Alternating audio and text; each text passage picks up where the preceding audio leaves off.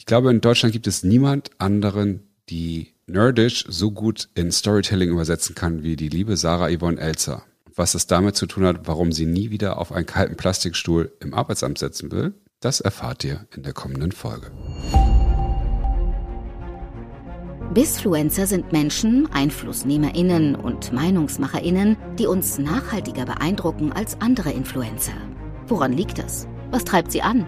Wir haben herausgefunden, dass es mit einer neuen Haltung, dem Wertebewusstsein zu tun hat. Deswegen machen wir den Wertekompass erfolgreicher Persönlichkeiten sichtbar und sprechen mit ihnen über ihren Werdegang auf der Suche nach Erfüllung und Erfolg. Herzlich willkommen zum Bisfluencer Podcast. Mein Name ist Hendrik Martens und mit mir dabei heute die bezaubernde Sarah Yvonne Elzer. Hallo Sarah. Bezaubern, das hat schon lange keiner mehr gesagt. Hallo, jetzt muss ich wieder, das klingt fast ein bisschen wie Bauer sucht Frau, ne? Da müsstest du aber irgendwas mit S nehmen, so die, die äh, sonnige Sarah oder so. beim, äh, beim, wie, wie nennen wir beim Happy Hendrik, ne? Die treffen sich hier mal. Sehr schön. Schönes Intro, schöne Stimme. Das fällt mir gerade immer wieder auf. Du bist gerade ganz direkt auf meinem Ohr. Du hast eine ganz tolle Stimme. Ja, das äh, freut mich sehr. Jetzt werde ich fast rot, äh, aber das ist gut am Podcast. Das sieht man ja nicht. Von daher, äh, erzähl mal was über dich. Ähm, ich mache vielleicht mal den Teil, den man normalerweise nicht macht bei einer Heldenreise. Ich fange am Ende an, wo ich jetzt gerade stehe. Und das bedeutet nicht, dass es das Ende meiner Reise ist, aber zumindest der, der Status Quo-Punkt. Ähm, in der Zwischenzeit habe ich meine eigene Firma und ähm, bin auch Moderatorin und eigentlich ist so das große Ganze, worüber Worum es bei mir geht, ist eigentlich das Thema Nerd-Dolmetscher. Weil ich festgestellt habe, es gibt da draußen einfach so viele wahnsinnig schlaue Köpfe, diese Sheldon Coopers dieser Welt und man sagt immer, äh, Technology will shape our future. Das Problem ist, dass dann diese ganzen Sheldon Coopers dieser Welt in dieser Zukunft extrem gut klarkommen werden. Und so Torfnasen wie ich, die schon mit einem Ikea-Schrankaufbau überfordert sind, die werden ein Problem haben, weil wir es nicht mehr verstehen. Es wird zu schnell, es wird zu digital, es wird zu unverständlich. Und deswegen habe ich mich auf dieses Thema Tech Well Told konzentriert. Und das war erstmal so eine Idee, die ähm, entstanden ist, als ich Moderatorin so diesen freiberuflichen Weg eingeschlagen habe, weil ich gemerkt habe, so die Tech-Branche, klar, sind wir ehrlich, als Frau hat man es da auch ein bisschen leichter, wenn man sich ein bisschen dafür interessiert für die Materie und sich da ein bisschen reinfuchst und reinbeißt. Ähm, es hat aber relativ schnell auch so sagen wir mal, größere Dimensionen angenommen, weil ich gemerkt habe, das ist nicht nur, dass sie jemanden auf der, damals noch, ab, apropos fiktives Beispiel, äh, auf der Bühne, wo so Menschen waren bei so einem Event damals, äh, dass sie da einfach Support brauchen, um die Inhalte wirklich so zu vermitteln, dass es einfach, ich sage jetzt mal blöd, Lieschen Müller auch verstehen würde und trotzdem das Ganze nicht platt wird, sondern unterhaltsam und, und eben greifbar und nahbar wird so eine Technologie, sondern die brauchen das halt auch auf ihren Kanälen. Und da ich ja eine Mediaagentur habe und wir uns wirklich auf das Thema Editorial Media konzentrieren, das heißt wirklich redaktionelle ähm, Inhalte zu machen, haben wir relativ schnell gesagt, okay, wir brauchen diesen Tech Well Told Bereich auch im Content-Form. Das heißt, wir nennen uns immer so liebevoll die Nerd-Dolmetscher in Content-Form. Und das ist das, äh, wo ich jetzt letztlich äh, Status Quo heute gelandet bin. Das ist, äh, glaube ich, wirklich eine interessante Geschichte. Ich, ich bin ja auch äh, würde mich auch fast als Nerd bezeichnen. Irgendwie alles, was techmäßig Neues, äh, will ich immer sofort haben. Und ich liebe, ich gucke gerade wieder zum, ich glaube, zum vierten Mal komplett Big Bang Theory durch. Äh, von daher spüre ich das total. Musste gerade aber auch denken, ich weiß nicht, ob Sheldon Cooper einen Ikea-Schrank zusammenbauen könnte. Dachte ich kurz. Also ihr schreibt Content oder ihr produziert Content, ist ja nicht nur schreiben, für, für SAP zum Beispiel. Ne? Also für technologieorientierte oder erklärungsbedürftige Güter oder wie auch immer sowas ja heutzutage nennt. Seht ihr zu, dass ihr Content macht, den auch Nicht-Nerds Lust haben zu lesen, zu sehen oder wie auch immer und sich darüber zu empfehlen, ohne gleich sofort zu skippen oder ähnliches? Ja, so in etwa. Okay, ähm, und wie kommst du dahin, dass du Lust hast, genau das anders zu erzählen? Also bist du selber, äh, du bist, ich würde dich jetzt nicht als nerdisch bezeichnen, weiß ich aber nicht, oder was ist, wie bist du da hingekommen? Nerdisch by nature. Ähm, nee, tatsächlich nicht.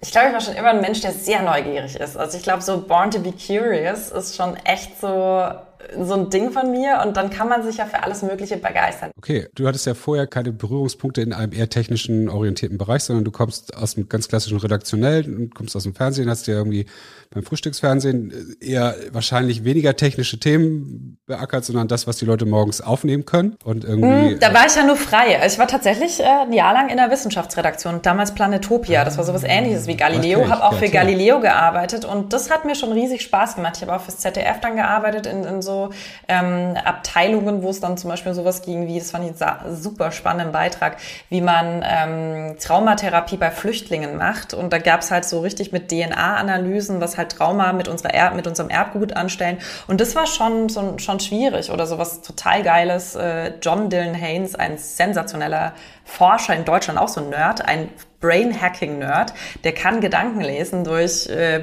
Hirnforschung. Okay.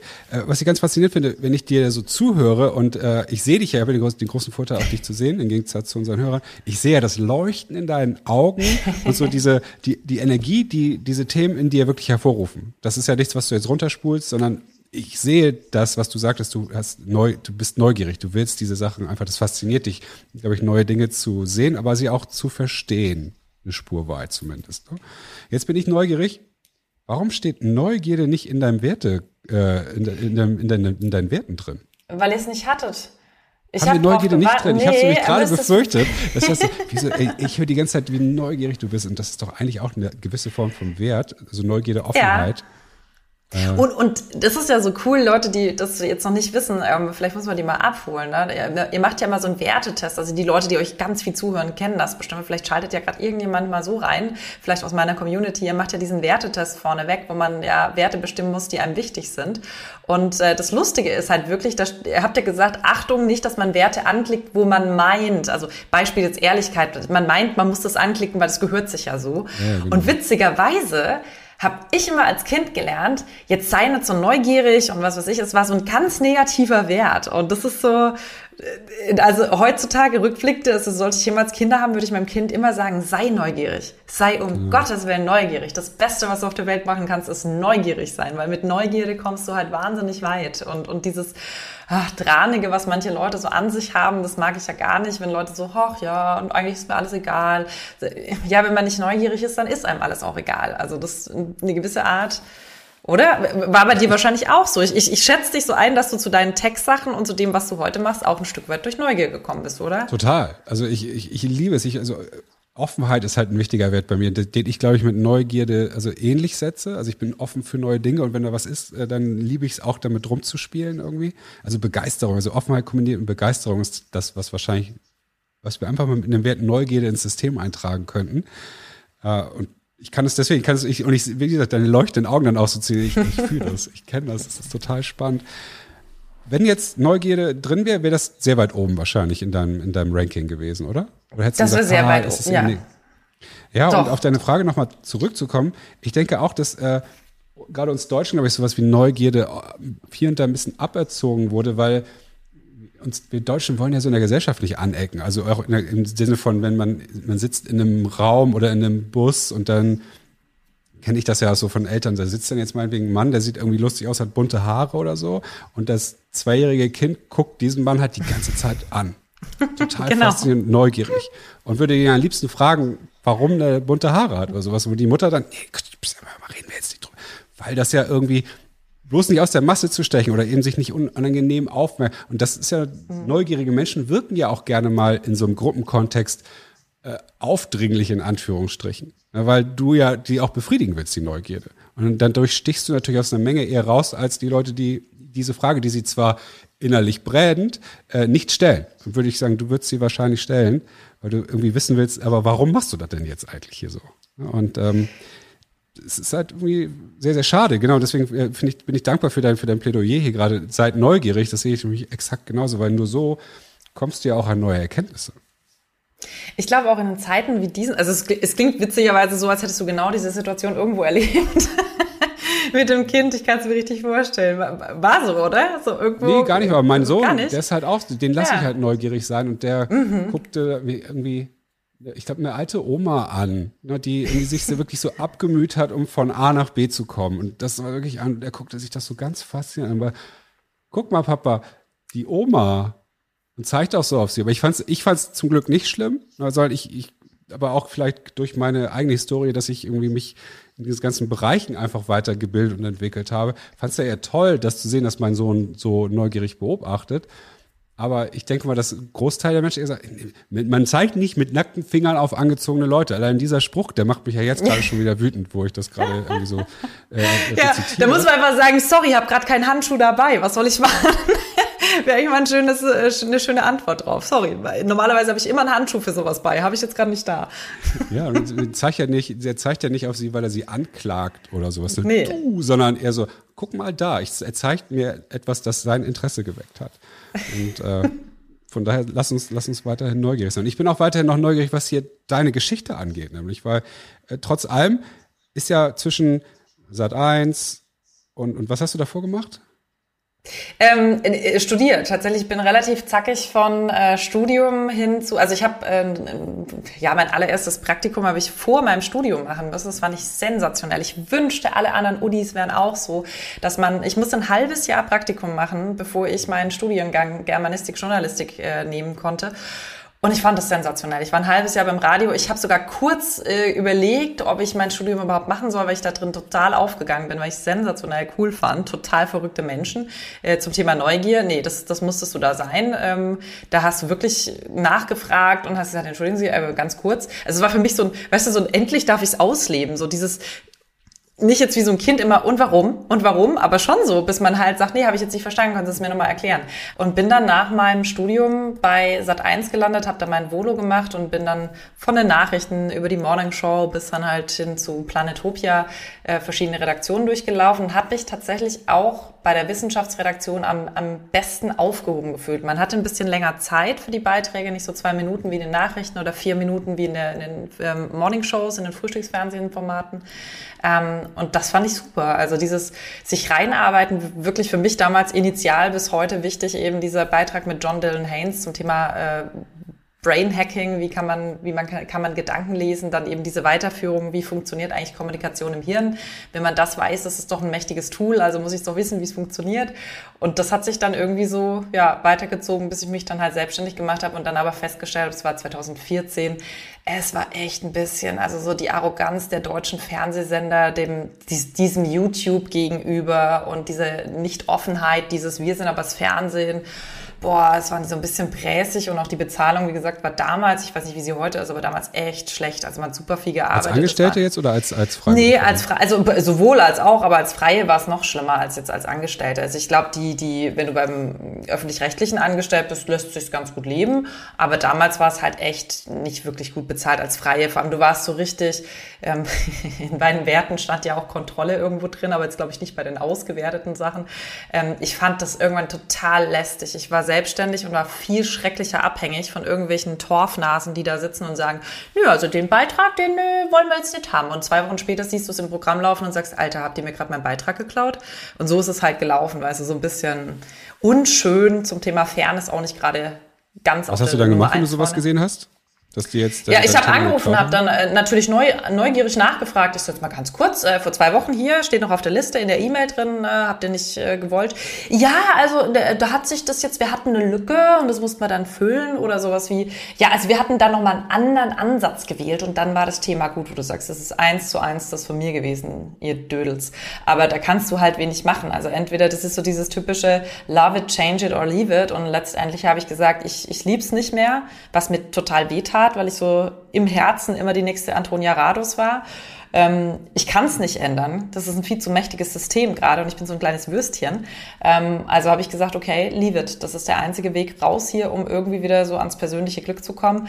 Und das war damals auch, wie, wie gesagt, manchmal passieren dir Dinge, ich bin damals ähm, tatsächlich auch entlassen worden, nicht jetzt wegen mir, sondern wir sind damals, viele von uns sind entlassen worden wegen Gerichtsstreitigkeiten mit dem Hauptsender Sat1. Wir waren ja so eine Zulieferer-Produktionsfirma, viel zu komplex, um das zu erzählen jetzt, aber wir sind alle, also die gesamte, ähm, unsere gesamte Redaktion ist entlassen worden. Es ging da um Lizenzen damals. Und ich habe damals gesagt, boah, das kann ja gar nicht besser laufen jetzt. Das kannst du direkt raus, Arbeitslosigkeit rein ähm, und kannst dich von dort aus selbstständig machen mit dem Gründerzuschuss.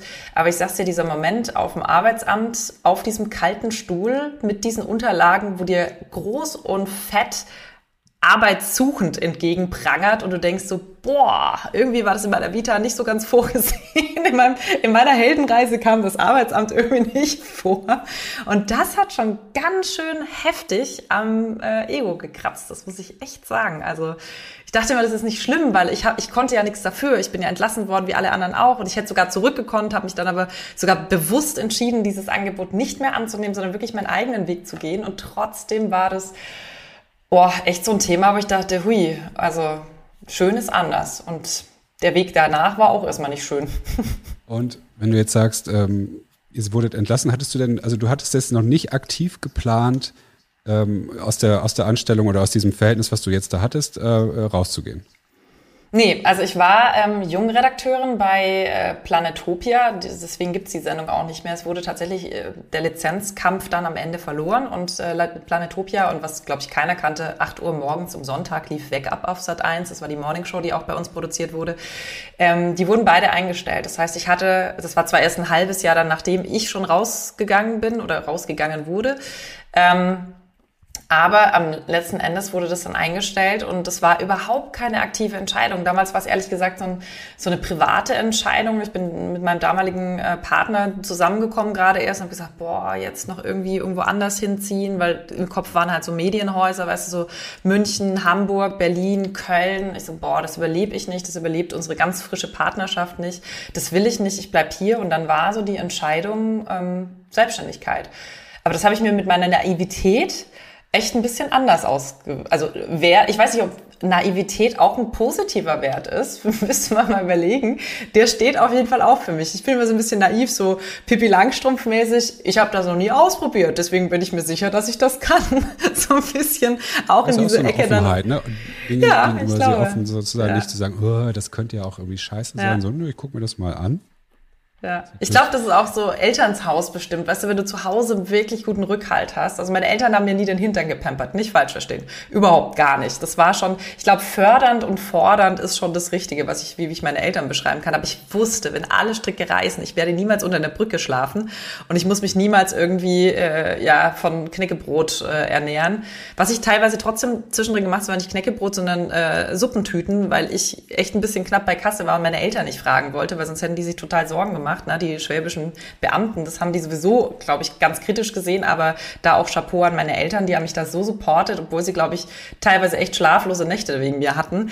Ähm, aber dieses Selbstbewusstsein und selbst oder nicht, nicht selbstbewusst, Selbstvertrauen, dass meine Eltern immer da sind und irgendwas passiert und meine Freunde und alle, die ich hatte, glaube ich, nie so richtig Existenzangst, obwohl es natürlich echt, wie gesagt, äh, Tütensuppen ist kein Witz, äh, war es dann schon mal. Ja, ich finde das ja auch eine wichtige Erfahrung, die, die auch in den Startup-Life ja irgendwie reingehört, dass es auch mal echt eng ist. Ne? Also ich, ich aber viele Menschen sind ja, deren, deren äh, Wertekonstrukt anders aussieht als deins, wo solche Sachen wie Sicherheit und Kontrolle äh, noch weiter oben stehen, ist das natürlich ein ganz anderer Schritt. Da, da ist ja wirklich so, ich kenne ja viele, viele auch äh, Leute, mit denen ich gearbeitet habe, die seit Ewigkeiten sich nicht trauen, ihren Job zu. Also sie, sie mhm. wissen, sie sind nicht zufrieden in ihrem Job, sie müssen da eigentlich raus, aber sie trauen sich nicht, aus Angst heraus unter der Brücke schlafen zu müssen, so ungefähr. Mhm. Obwohl dieser, die Menschen ja auch wissen, nee, muss ich nicht. Ins deutsche System fängt dich in 99,9 Prozent der Fälle irgendwie auf. Im schlechtesten Fall, okay, ziehst du in eine echt miese Wohnung und guckst den ganzen Tag seit eins. Das ist, so, das, ist genau. das Schlimmste, was dir irgendwie passieren kann. Aber hattest, und hattest du, weil du gesagt hast, das ist so typisch äh, Startup-Life, hattest du das auch so ein, so ein, so ein ich sag jetzt einfach mal aus dem Break-Even-Point dann, wo du erstmal komplett auf dem Boden warst und dann sich daraus irgendwie was äh, entwickelt hat? Nee, ich hatte aber irgendwie, was bei mir war, ich hatte mit meiner ersten Firma äh, auch Erfolg und habe die ähm, zum Teil verkauft gehabt. Und also hatte ein bisschen Geld tatsächlich auf der Kante, habe aber den irgendwie Großteil dieses Geldes genommen, eigentlich nee, eigentlich im Nachhinein alles um ein neues Startup zu gründen, was nicht funktioniert hat. Hatte aber so eine Art, ich sage jetzt mal auch ein gewisses Ansehen in der Branche und ähm, ja, also ich hatte so einen Status, den ich eigentlich aufrechterhalten wollte. Und das hat irgendwann nicht mehr geklappt, weil ich nicht ja. mehr ähm, mir das Auto kaufen konnte oder leasen konnte, was ich eigentlich wollte, oder weil ich eben nicht jeden Abend in einen teuren Laden essen gehen konnte oder ich hätte es gekonnt, aber dann wäre wär was anderes. Also das war dann halt so, nee, ich musste jetzt wirklich mal, äh, es muss ja auch noch die Miete bezahlt werden und dann hast du noch den Kredit, den du hier hinten für Startup dir dann noch geholt hast. Das war dann halt schon echt scheiße. Also das, und das war aber mhm. super wichtig, weil ich merkte, hey, das geht aber auch total gut. Also eigentlich hatte ich da sogar fast weniger Stress, weil ich wusste weit, was geht und was nicht geht. Und das, das hatte auch was. Aber auf der anderen Seite wusste ich aber auch, wie, wie geil ich das finde, weil ähnlich wie bei dir ist Freiheit auch mein wichtigster Wert. Äh, und zu, zu, mich freizufühlen gehört auch so eine gewisse finanzielle Freiheit tatsächlich, dass ich irgendwie dann essen gehen kann, wo ich will und worauf ich Bock habe, so ungefähr, zumindest so einem gewissen Grad oder jetzt irgendwie eben die, mit Dinge, äh, Dinge leisten zu können, die für mich Freiheit bedeuten. So und ähm, das ging mal eine ganze Zeit nicht. Und das ist, mhm. glaube ich, wichtig, weil dann weiß ich auch, was ist, was ich, für was ich kämpfe und was ich zu verlieren habe auf der anderen Seite. Und äh, genau so ein Moment, wie du ihn ja auch beschrieben hast, dass du plötzlich auf der, also ne, du saßt beim Arbeitsamt und siehst zum ersten Mal das, wovon deine Eltern dich immer gewarnt haben, das, was jemals eintreten, das aller, aller Schlimmste, was uns Deutschen passieren kann, arbeitslos zu sein, ist eingetreten. Ne? Und da sagst du ja selbst, hast du dich auch nicht gut gefühlt, hast bestimmt auch ein bisschen gezweifelt, wie es jetzt weitergeht. Und äh, dann ist aber ja eine Menge, Menge Magisches passiert irgendwie. Und das wäre, da wärst du ja nicht gewesen, hättest, du jetzt irgendwie nicht mal kurz beim Arbeitsamt gesessen. Ja, müsste man immer wissen, was in der Parallelwelt entsteht. Aber es war sicherlich jetzt für den Weg, den ich eingeschlagen habe, bestimmt ein wichtiger Punkt. Ähm, und ich hatte aber damals auch ein, ein äh, Erzählforschungsseminar und da ging es um Grimms Märchen. Und da waren so zwölf Merkmale, woran man ein Grimm-Märchen erkennt. Und das eine war, dass der Held auch dieses Alleinstellungsmerkmal hat. Also ein Held oder bei Hänsel und Gretel sind es vielleicht auch mal zwei. Aber eigentlich ist der Held immer alleine. Das muss der auch sein, damit, wenn irgendwas passiert, was ihn dazu bringt, auf eine Reise zu gehen, also entweder eine Ungerechtigkeit oder eine Aufgabe, die er lösen muss, damit er auf Reise gehen kann und auch den Menschen begegnen kann, die für ihn wichtig sind, um diese Aufgabe zu lösen. Also würdest du in der Truppe losziehen, ne, so busy, so Herr der Ringe mäßig, ja, die verbinden sich mal, aber es ist nicht so, dass die jetzt an jeder Ecke irgendwie jeden neuen finden, sondern sie sind ja schon ein Team, die unterwegs sind, ja, und da ändert sich relativ wenig in der Konstellation. Bei Märchen ist es total oft so, dass die wirklich vom einen zum nächsten und so weiter, Hans im Glück, ne, der eine zum nächsten zum nächsten. Und das habe ich mir so im Kopf auch immer wieder gesagt. Eigentlich bist du jetzt gerade auf einer Reise und eigentlich ist es wichtig, A, dass du selber weißt, wer du bist und wo du hinkommst. Die Frage ist natürlich super schwer zu beantworten, am Anfang vor allem. Ähm, aber das andere ist, dass du den richtigen Menschen begegnest und das kann man nicht immer beeinflussen. Und ich hatte richtig viel Glück, weil ich wirklich ganz vielen tollen Menschen begegnet bin, von denen ich auch ganz, ganz viel lernen konnte. Ich darf mit den, wirklich mit den größten Marken hier in Deutschland arbeiten. Das geht wirklich von SAP, über Mercedes, über Porsche, über Volkswagen, Telekom, Vodafone und so weiter, you name it. Das ist für mich eine riesengroße Ehre. Vor allem, dass sie sich auch nicht abschrecken lassen, dass ich schon für den Konkurrenten gearbeitet habe, ist für mich auch eine riesengroße Ehre. Aber dahinter steckt verdammt viel Arbeit, ehrlich gesagt. Nächte des Vorbereitens eben nicht hingehen und sagen, hallo, ich bin die Moderatorin, wo ist mein Text, sondern zu sagen, okay, Jungs, Mädels, ganz kurz, was sind die Kernmessages, wie funktioniert das? Kann ich nochmal mit dem Ingenieur sprechen? Ich habe es noch nicht verstanden, ich will es aber gerne gut rausarbeiten. Also dieses extra mile, will ich nicht sagen, dass das andere nicht tun, um Gottes Willen, aber ich glaube, man kann nicht immer alles mit Talent und Magie mh, mm, erklären, wenn man irgendwo hinkommt. Und ich glaube, bei Menschen wie dir und auch bei den Leuten, die ihr hier in diesen wirklich sensationell coolen Podcast, den ich jetzt erst durch die Anfrage entdeckt habe, ähm, die, die ihr habt, das... Ja, macht viel ja, Werbung es, für uns.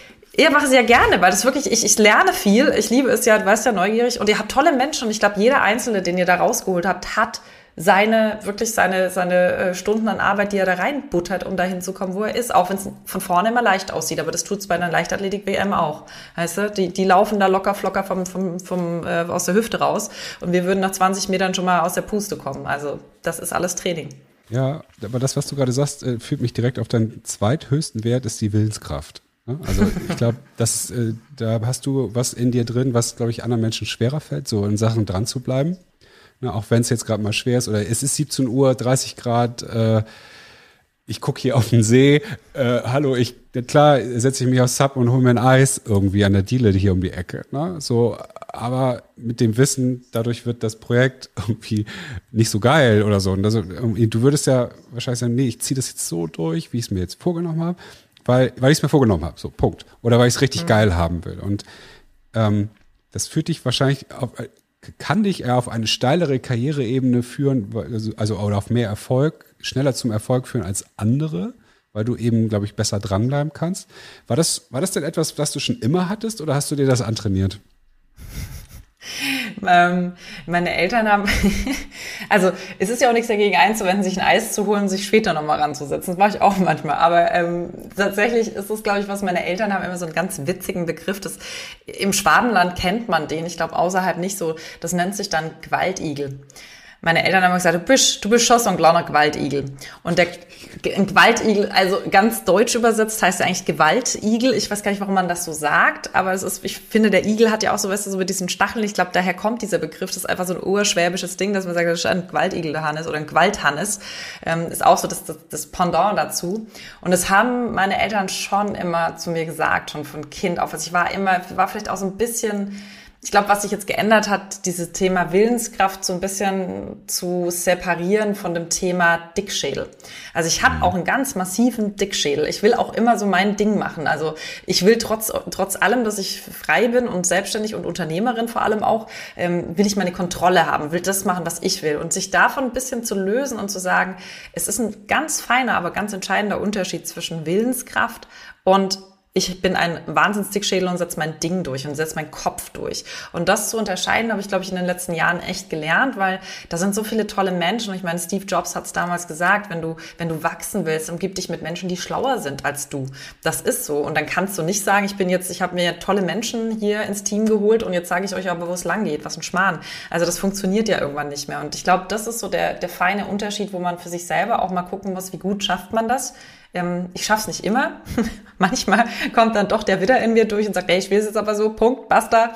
Ähm, aber ich versuche es halt auf eine andere Art. Also ich glaube, das, das englische Wort ist so ein bisschen das Stamina, was dahinter steht. Wirklich zu sagen, nicht jeder, nicht jeder kleine Rückschlag und gerade wenn du ähm, ein bisschen auch in den Medien stehst, wenn du einen Livestream machst, ja, dann kommen da Trolle und die, die dissen dich da weg und keine Ahnung was. Da muss man erstmal durch. Also das sind schon so Momente, wo du denkst, oder du machst einen Witz als, ne, und, und sagst, äh, sagst einen Witz. Und äh, das Beispiel bei der Porsche GT3 Premiere sagte ich, das sagt man ja auch so, what's under the hood? Ja, so als Beispiel. Und was hat der so unter der Haube? Wohl wissend, dass das natürlich ein Heckantrieb ist. Also dumm bin ich ja nicht, ne? Aber trotzdem wurde dann da abgelästert, so, ha, die ist zu dumm, um zu wissen, dass das hinten ist und so. Das, das trifft ein. Aber irgendwann denkst du dir halt so, mein Gott, wahrscheinlich ist die Hälfte davon neidisch, dass sie niemals in die Nähe von den GT3 kommen. Und zweitens, du selber weißt doch, dass es ein Witz, also was heißt ein Witz, war noch nicht mal ein Witz, ja. war einfach ein Spruch, man sagt das so, ja. Ähm, und was anderes habe ich damit auch nicht gemeint, aber es, es, es trifft ein. Und dann ist natürlich eine Reaktion von manchen Menschen, dass sie sagen, ich mache das nie wieder, das war ganz furchtbar. Das sind die Leute, die einmal vor der Kamera standen, es furchtbar schief ging. Und dann irgendwann stehen sie vor dir beim Interview und kriegen wirklich Schweißausbrüche, weil sie das eigentlich nicht wollen. Wo du sagen musst, Moment mal, es ist jetzt einmal so gewesen, gewesen.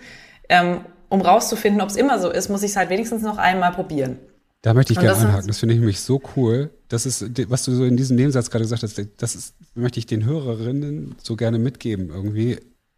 Wenn du auch mal bei einer Sache verkackt hast oder es war unangenehm, ne? also genau das Erlebnis, was du gerade gestellt hast, das kennt, glaube ich, jeder, wo du dich so ein bisschen auch im Grund und Boden, vielleicht kurzzeitig zumindest schämst, weil all deine inneren Anteile so, oh Gott, oh Gott, äh, jetzt haben diese wichtigen anderen Leute dich hier bloßgestellt oder irgendwie sowas jedenfalls. Und die, die klassische Verhaltensweise ist ja die, passiert mir nicht mehr wieder, mache ich nicht mehr, ich komme einfach, ne, in solche Situationen begebe ich mich nicht mehr. Also verschließt du ja eine Tür.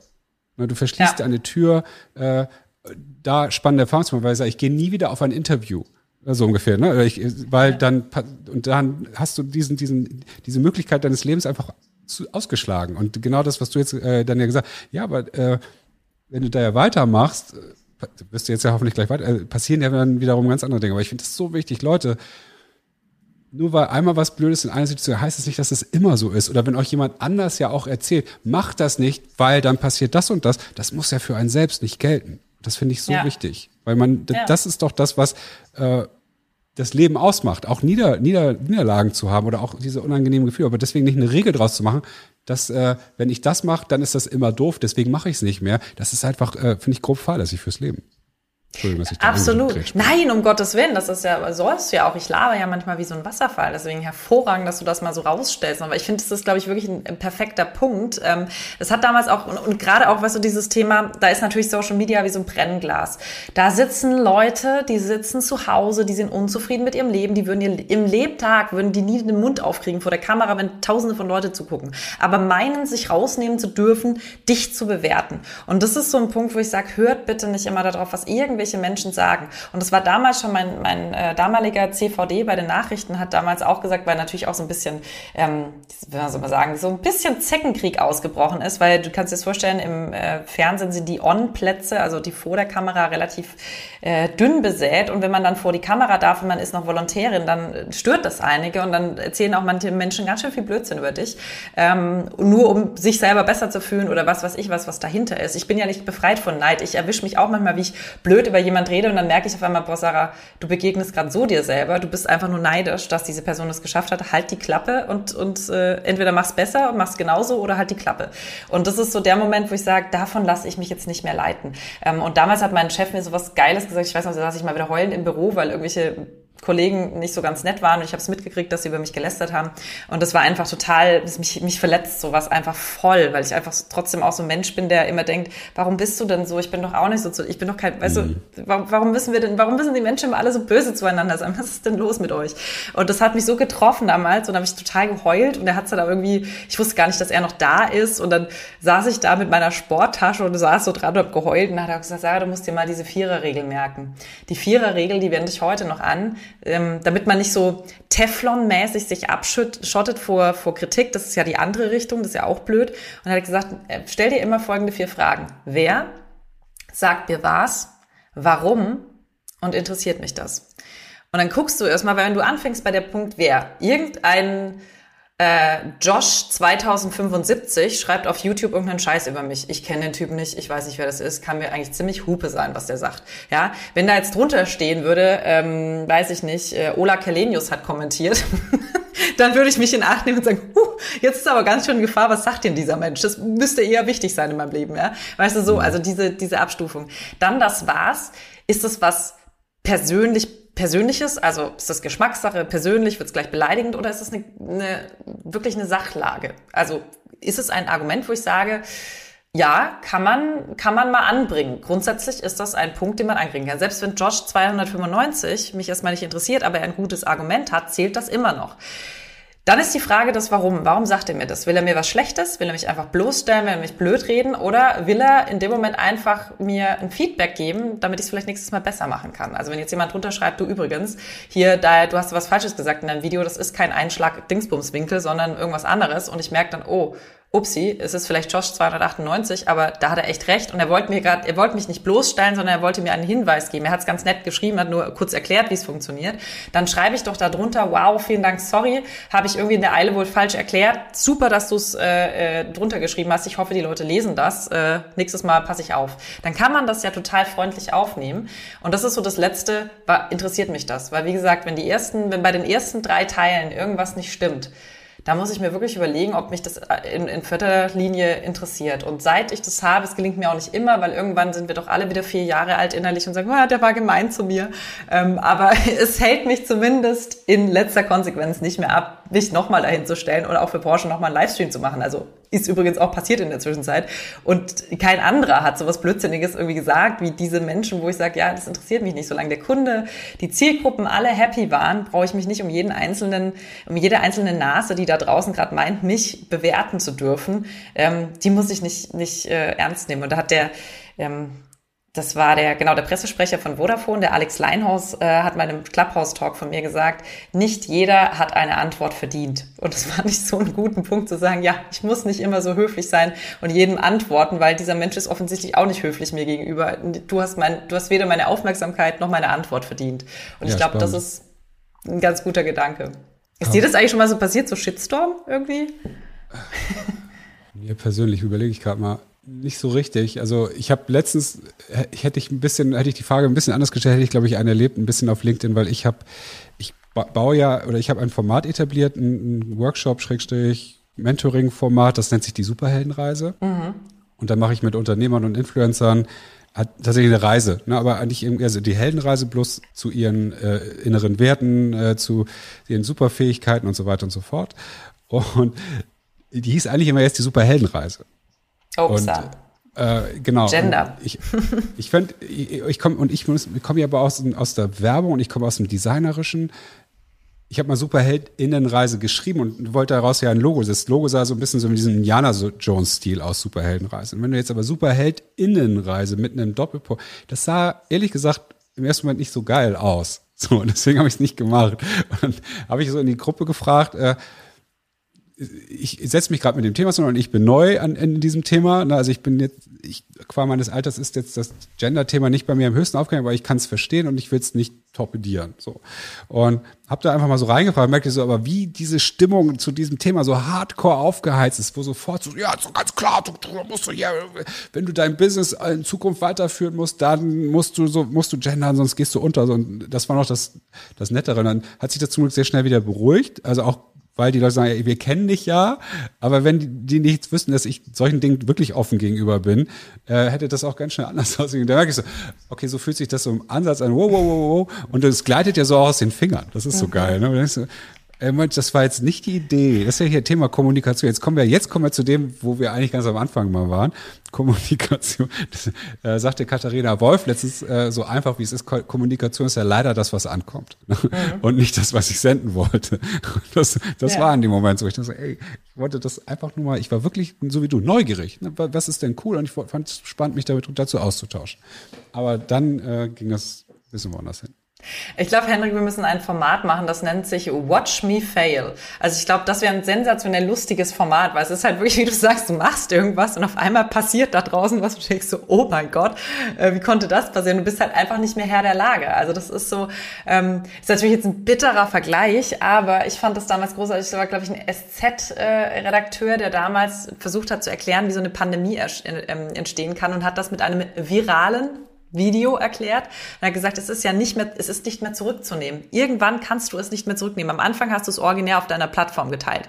Ähm, und dann geht's auf einmal los, dann kommentieren das Leute, dann kriegt's Reichweite und plötzlich sharen das zig Menschen. Du weißt gar nicht mehr, wo das über alles, überhaupt alles gelandet ist und du kannst es nicht mehr zurückholen.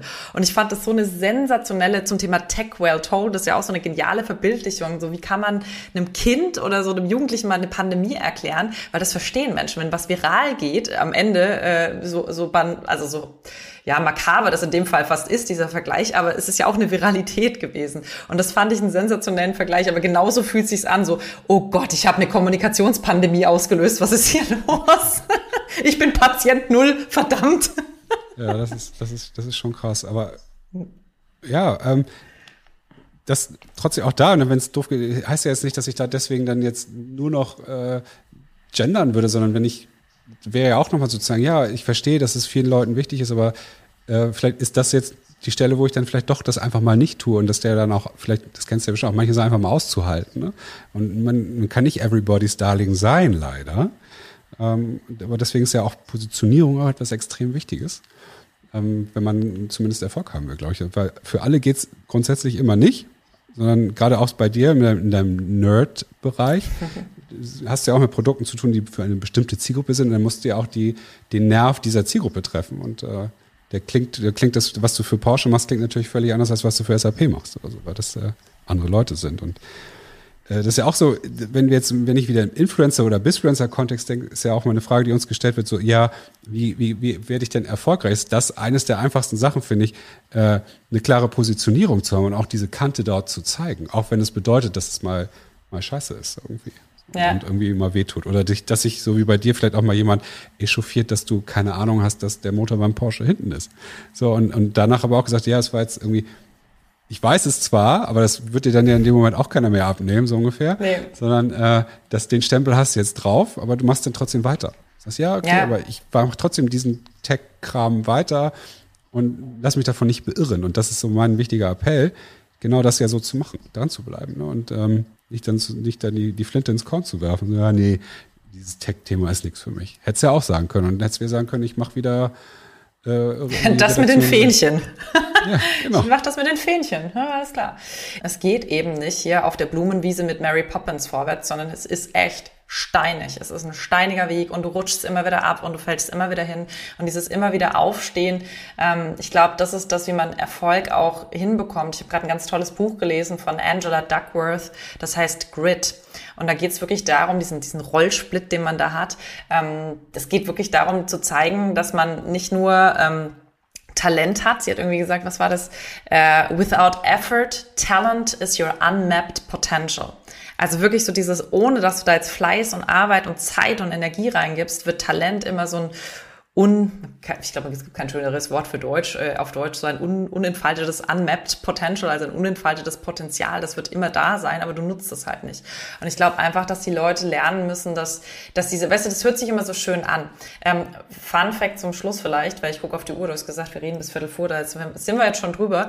Ähm, aber ähm, meine allererste Keynote, mach mal ein kleines Quiz, meine allererste Keynote, die ich jemals geben durfte, war für Daimler. Rate, was mein Thema war, wozu ich angefragt wurde.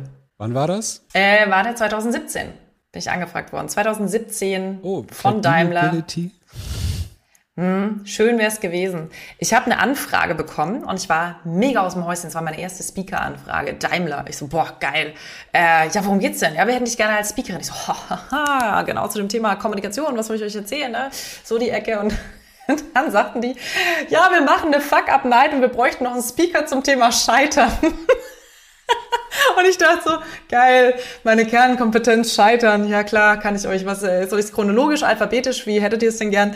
Und das war so, weißt du, wenn du da stehst und du erzählst deine Sachen, natürlich war dieser Fuck-up-Arbeitslosen-Moment perfekt für meine Keynote. Und das erzählt sich so gut. Und wenn dann diese ganzen ähm, Entrepreneurs, die es geschafft haben, ihre Geschichte erzählen, dann klingt das von der letzten Perspektive aus sensationell gut. Und das ist eine geile Story. Aber in dem Moment ist wie, wie bei jedem Hollywood-Film, in dem Moment, wo der Held kämpft, ist das nicht geil. Wenn du dann in dein Auenland zurückkehren kannst, ist das super. Aber wenn dir der Finger abgebissen wird und dein bester Freund fast stirbt, dann ist das nicht geil. Und übersetzt ist es in dem Moment wirklich auch nicht so, dass es geil ist zu sagen, ich sitze jetzt hier auf diesem kalten, unbequemen Stuhl beim Arbeitsamt und habe die ganze Zeit Arbeit suchen vor der, vor der Matte hier. Denke mir so, das bin ich, ne? Ich, also wir reden gerade von meinem Leben. Okay, shit, das bin wirklich ich. Das ist so unschön, aber ein bisschen weniger gucken, was andere Leute denken, ein bisschen seltener vielleicht mal in Social Media reingucken. Nein, es ist nicht schlimm, wenn du eine Woche nicht gepostet hast. Dadurch bist du, kriegst du nicht deinen Ausweis weggenommen und bist nicht mehr existent, sondern es ist alles fein. Machen, in sich selber reinhören, was cool ist, was nicht cool ist, durchhalten, aushalten, ähm, Menschen suchen, mit denen man den Weg gehen kann. Das macht jeder Held ja auch äh, in den Hollywood-Filmen. Die haben tolle Gefährten an ihrer Seite. Und ich glaube, dann äh, ist der Weg zur Eisdiele auch gebahnt. Also da steht eigentlich nichts im Wege. Guck mal, jetzt, jetzt könnt ihr einfach nur so, jetzt will ich wahrscheinlich den Podcast so mein, mein, mein Teil jetzt hier rausschneiden und einfach nur so epische Musik so einblenden. Das war so ein perfektes Schlusswort. Also ich fand es wirklich äh, toll, aber ich würde gerne nochmal zusammenfassen, wie du es jetzt gerade gesagt hast, welche Werte ich nämlich da rausgehört habe bei dir heute. Ja, also du hast mir ja deine Liste geschickt und auf jeden Fall Freiheit Definitiv. Ich glaube, das ist etwas, was dich grundlegend äh, begleitet mit allem, was du tust. Aber stark natürlich auch die Willenskraft, ähm, was wir jetzt ja zum Schluss auch hatten, an den Dingen dran zu bleiben, äh, weiterzumachen, auch wenn es weh tut und so. Neugierde ist jetzt äh, als neuer Wert dazugekommen. Eigentlich lustig, dass der da nicht drin ist. Äh, vielleicht haben wir ihn auch gerade mal rausgenommen, weil es uns zu viele waren, aber der kommt definitiv wieder rein. Den habe ich von Anfang bis Ende mit dieses ja, dieses jugendhafte Lächeln, was du die ganze Zeit auch so hast, dieses, ach, ja, gib mir, gib mir das Zeug. Ähm, aber es muss auch erfolgreich sein irgendwie. Ne? Also im Nachhinein geht es dir aber auch um einen, einen äh, Erfolg zu haben, auch, auch in finanzieller Hinsicht, würde ich jetzt mal sagen. Oder geschäftlicher Hinsicht, beruflicher Hinsicht. Ähm, Selbstverwirklichung, denke ich, äh, habe ich jetzt nicht, das ist, glaube ich, bei dir selbstverständlich. Also ich, du hast eine Zeit lang selbstständig gearbeitet. Würdest, jetzt, würdest du wieder zurückgehen in die, in die Anstellung? Nee. Also, ich bin ja noch nicht mal bei meiner eigenen Firma angestellt. ich bin zwar als Geschäftsführerin, aber nicht so als Vollzeit. Ich arbeite. Nee, ich, ich einfach, ich glaube, das ist so der, das Prinzip ähm, Pinguin in der, in der, ähm, weiß ich nicht, in der Wüste. Also Arktik-Pinguin äh, in der Wüste, es passt nicht. Ich brauche, ich brauche mein Wasser zum Schwimmen. Ich muss, ich muss, ich kann das gar nicht. Also ich kann nicht existieren in so einem Umfeld. Und ich glaube, so ein Ökosystem. Und da kann ich wirklich nur jeden, jeden irgendwie ermutigen. Das ist so, weißt du, wenn du die ganze Zeit guckst und denkst, oh Mann, ich kann nicht so gut schwimmen wie die anderen, ich bin echt kein guter Schwimmer und also so im, im metaphorischen Bereich. Und alle anderen sind so schnell und, und ich friere draußen und die irgendwie nicht. Und irgendwann äh, stellst du fest, shit, ich bin ja ein Löwe, ich bin ja gar kein, äh, kein äh, weiß ich was, kein Fisch, dann hängst du da in einem, in einem Ökosystem drin, in so einem Teich, der nicht dein, dein Ökosystem ist. Du musst dahin gehen, wo die Bedingungen für dich am besten sind. Und wenn ein Fisch im Wasser am besten leben kann und ein Löwe halt eher an Land und nicht so gut im, im Paddeln ist, dann lass es. Deswegen bist du nicht falsch und deswegen ist deine, dein Naturell nicht falsch. Und wenn du neugierig, neugierig bist, dann,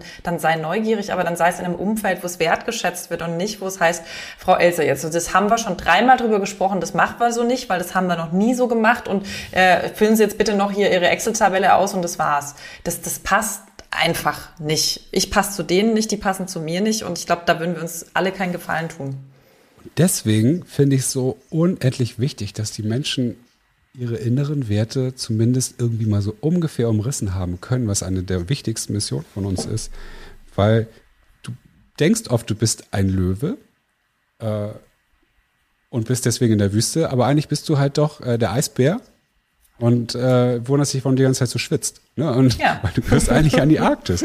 Und das finde ich, kriegst du durch, durch so diese, diese, diese Verordnung von, von Wörtern, die etwas für dich bedeuten, finde ich ziemlich gut raus. Zumindest so die Basis. Ich sag mal so, die, die, das Wissen der Werte bildet ja auch den Kern des Warums, wenn wir so ein bisschen Simon Sinek denken. So dieses, warum mache ich das hier eigentlich alles? Das ne? ist ja so ein bisschen, das steht, glaube ich, aus dem, wenn du spürst, was, was dir wichtig ist, weil viele Leute generieren ihr Warum, was, was eine, schreiben eine tolle Geschichte auf, warum sie es machen, aber eigentlich ist es nicht das, was sie mindestens, sondern was sie irgendwie cool finden. Ja. Und das, das, das ist uns wichtig. Ein Haufen authentischer äh, äh, Unternehmer und Menschen zu, zu schaffen, die wissen, was ihnen eigentlich wirklich wichtig ist, weil das wissen erstaunlich wenige. Und äh, deswegen bin ich extrem dankbar, dass du so offen heute mit mir äh, über dein, dein Leben gesprochen hast, über deine, deine Learnings, über deine Werte und mir und so viel mitgegeben hast, was vielleicht andere nicht gemacht hätten. Und ähm, hoffe, dass wir da irgendwie mal wieder äh, in, in Touch kommen und mal sehen, wie, wie deine Reise sozusagen auch weitergegangen ist. Die ist ja jetzt, das ist jetzt der Status quo und wie du selber sagst, bist du noch mittendrin. Ja, also dann würde ich sagen, dann sehen wir uns mit vielleicht 90 nochmal ähm, und reden nochmal. Da bin ich auf jeden Fall sehr gespannt. Es hat mir eine wirklich die große Menge Spaß gemacht, auch wenn du gesagt hast, bah, ich habe mich da jetzt nicht richtig darauf vorbereitet. Das äh, finde ich sensationell, weil man muss das ja nicht. Wenn man so gut Fragen stellen kann wie du, dann muss man sich auch nicht vorbereiten. Und ich finde es also wirklich, wie gesagt, war, war ernst gemeint. Ich habe mich ja ein bisschen vorbereitet, weil ich immer wissen will, wie ist so der Gesprächsverlauf, der Stil. Und ich habe so viele Menschen, die ich, die ich kenne aus meinem Netzwerk bei euch wiederentdeckt und habe gesagt, wow, äh, einfach sensationell cool, was ihr da aufgebaut habt. Und ich finde das wirklich super, weil gerade das mit den Werten, es ist ja wie ein Kompass das Wertesystem ist ja dein Kompass und ähm, witzigerweise ist auch das agil. Manchmal verändern sich Dinge. Es ist ganz, ganz unten angekommen, aber das Thema Dankbarkeit ist auch ganz neu dazu gekommen, weil ich das letztes Jahr durch Corona und durch eine, mhm. ähm, durch eine Krankheit dann ähm, wirklich erfahren konnte, was es bedeutet, dankbar zu sein und nicht immer das Duracell-Häschen zu sein, bei dem eben funktional immer alles top ist, also immer gesund, immer da, immer yay, geht alles, plötzlich ging nichts mehr. Und dann merkst du auf einmal, wie sehr das Leben einfach auch ähm, bestimmt ist von Menschen, die dir helfen und wie dankbar man für Kleinigkeiten sein kann, wie einen Kaffee trinken in der Sonne ähm, oder eben das Eis essen, ähm, dass man sich dann auch mal gönnen soll. Und ich glaube, da hilft es wirklich zu, zu wissen, was sind meine Werte und was ist ein, neuer Wert und warum ist der mir plötzlich so wichtig und warum will ich plötzlich mehr danach leben. Also der ist ganz unten, weil ich es noch nicht geschafft habe, mehr Dankbarkeit in mein Leben zu bringen. Ich möchte es aber unbedingt, weil ich das gelernt habe letztes Jahr. Und ich glaube, das mhm. ist auch was, man ist ja nie ein fertiges, also weißt du, das Happy End und danach geht's ja eigentlich weiter. Ja, oder du bleibst stehen und wunderst dich, warum, du, warum dein Leben nur okay ist, wenn überhaupt. Ja. ja nicht grandios. Sarah, das war cool. Ähm, ich hoffe, wie gesagt, wir sehen uns ja in, in den ganzen digitalen Filterbubbeln wahrscheinlich weiterhin. Ähm, vielleicht aber auch irgendwann mal im wahren Leben, wenn dieser ganze, äh, wenn wir nicht in zwei Monaten oder wahrscheinlich einen Monat sowieso wieder uns wieder alle einschließen müssen, äh, hoffe ich, ähm, dass wir uns irgendwie mal wirklich über den Weg laufen. Und äh, liebe Hörer, wenn ihr noch Fragen an Sarah habt, dürft ihr sie bestimmt direkt auch an sie stellen. Sie ist bei LinkedIn äh, hervorragend äh, erreichbar, mindestens äh, auf YouTube auf jeden Fall auch. Wo, wo finde ich dich noch? Ähm, ehrlich gesagt sind das so meine Hauptkanäle. Also LinkedIn ist schon der beste Kanal. Auf YouTube, der ist ein bisschen eingeschlafen. Ich habe es echt einfach nicht geschafft. Kommen jetzt aber wieder neue Videos drauf. Tech Well Told. Ähm, da wird jetzt natürlich auch von meiner Firma ein bisschen was draufkommen. Das heißt, der wächst jetzt wieder, der Kanal.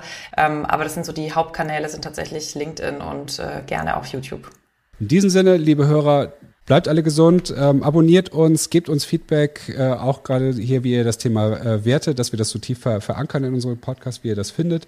Wenn ihr eure Werte selber mal checken wollt, geht mal auf werte.cloud. Dort könnt ihr selber mal ausprobieren, äh, was dann euch im Leben so richtig wichtig ist. Und äh, dann hoffe ich, dass wir uns bald wiederhören. Und hier, liebe Sarah, wünsche ich alles Gute und vielen, vielen Dank für deine Zeit.